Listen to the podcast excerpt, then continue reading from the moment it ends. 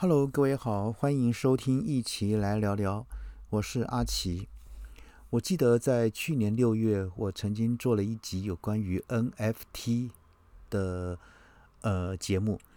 那在那一集节目之后呢，直到现在，呃，这个话题呢还是一直哈受全世界的一个关注，甚至于呢，这个很多的一些让人匪夷所思的一些哈交易都会出现。呃，NFT 的爆炸成长哈，光是今年这个一月的一个交易额就逼近。去年整年的这个总额，那我们来看一看究竟它的魅力何在。所以说，呃，今天呢，再和各位来谈一谈，到底 NFT 的魅力是在什么地方呢？呃，当全世界第一则这个 Twitter 哈，这个 Twitter 呢推文以两百五十万美元，约新台币七千万元的一个天价卖出的时候呢，对许多人来说，这是一则。难以理解跟想象的新闻，那当然引爆这则交易的背后关键就是 NFT。呃，NFT 的全名叫做非同质化代币啊，Non-Fungible Token 啊。简单来说，NFT 呢跟你我熟悉的这个比特币这类的一个加密货币呢，概念上刚好是相反的。呃，每个人所持有的比特币。全都是一模一样，价值相同。交易的时候呢，也可以被分拆，不需要购买完整的一颗比特币。但是呢，NFT 刚好相反，每一颗啊 NFT 呢都是独一无二，不可相互替代，而且交易的时候呢不可以被分拆。以新台币来说，每一张一百元纸钞的价值都是相同的，可以相互替代使用，找零钱。但是呢，如果政府发行建国一百年的限量纪念版一百元纸钞，每一张都有独一无二的编号，虽然一样是一百元的纸钞，却因为上面的限量编号特殊设计，凸显稀有性跟价值。那如此一来，每一张纪念版的一个纸钞呢，都是独一无二，无法被相互替代。这就是 NFT 的一个概念。我们在实体的世界中，如果你有一栋房子、一条黄金、一幅名画，这是可以透过现有的机制，例如房产的地契、商品购买证书等方式来证明它的所有权。不过，在虚拟世界中，过去却没有一套理想的机制可以证明虚拟资产的一个所有权，或是呢？保护哈这些保护机制的作用过于什么薄弱？那这些原因呢，引发 NFT 爆炸性的成长。透过区块链公开、透明、不可篡改的一个特性，把数位资产的所有权的记录，透过这个代币哈 token 的一个方式来做交易。举凡音乐、艺术创作、体育卡牌啊卡牌等等。都可以有一个数位版的所有权，用来验明正身。那 NFT 的规模有多大呢？我们可以从啊这个易主的数字可以看出。根据追踪网站 Nonfigible 啊 Nonfigible 的这个资料显示呢，光是二零二一年的一月，NFT 的交易额就高达两亿美元。相较之下，二零二零哈，整个年呢也才交易二点五亿美元。好，那我们再来看，嗯，这个 NFT 的现象是从哪里来？那为什么爆红呢？这个数位资产买卖平台，哈，这个上面就曾经观察说，哈，二零一七年区块链游戏像迷恋猫。就是一种 NFT 的应用，不过当当时呢，只有少部分啊币圈人士关注，还没有大型的品牌知名人士投入，没有在新闻上引发话题。不过，任何新技术都需要时间的酝酿，才能迎来哈这个好的结果。经过约三年的酝酿，透过这个 ICO，就是。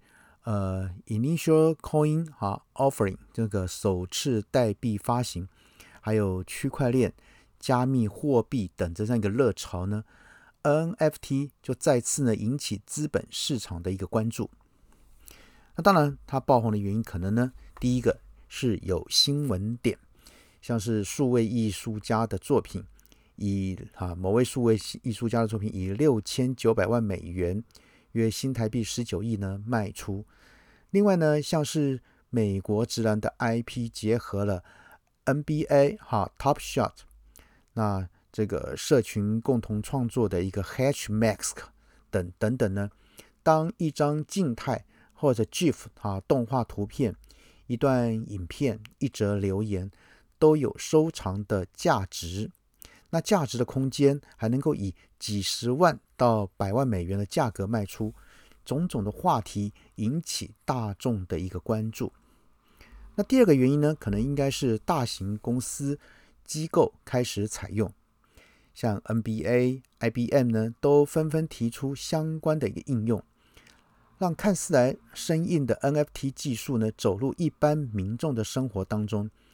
相对呢，对这个 NFT 的关注度，就连传统艺术品拍卖，哈，这个佳士得都在今年首次贩卖 NFT 作品。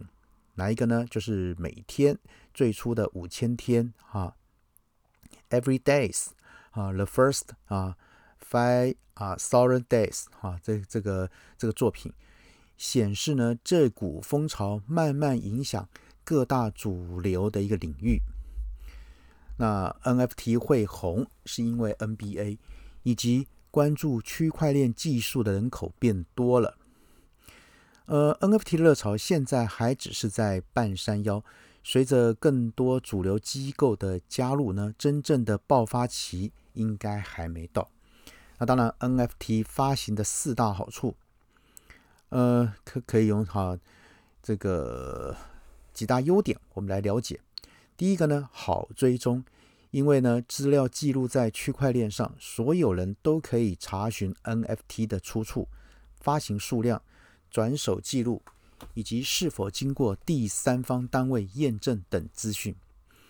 那第二个好处呢，是可以防范这个伪造啊。在网络时代，影像、音乐创作并没有原版，还有真机的概念。由于复制太便利了，所以呢，这些创作缺少了一个稀有的价值，也受到盗版侵权的威胁。NFT 的功能就像是一个数位钢印，确保消费者在网络上购买的虚拟产品是正版的，维护产品的这个稀缺性与收藏的价值。那第三个好处呢是流通性高，假使今天购买了。一首歌曲的版权不会因为唱片公司倒闭等因素而无法继续使用该音乐。NFT 呢，可以在任何拍卖所中交易，购买者除了能真正拥有使用权，日后脱手也比较容易。而第四个好处是与这个哈资产虚实的一个整合。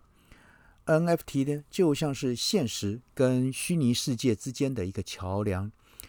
区块链哈，这个哈，这个的新的新创公司呢，就曾经举例说，许多人呢喜欢尝红酒，可以把一瓶红酒从葡萄采收、酿造、保存、交易的所有过程，透过物联网装置的记录资料，做成 NFT 与红酒结合。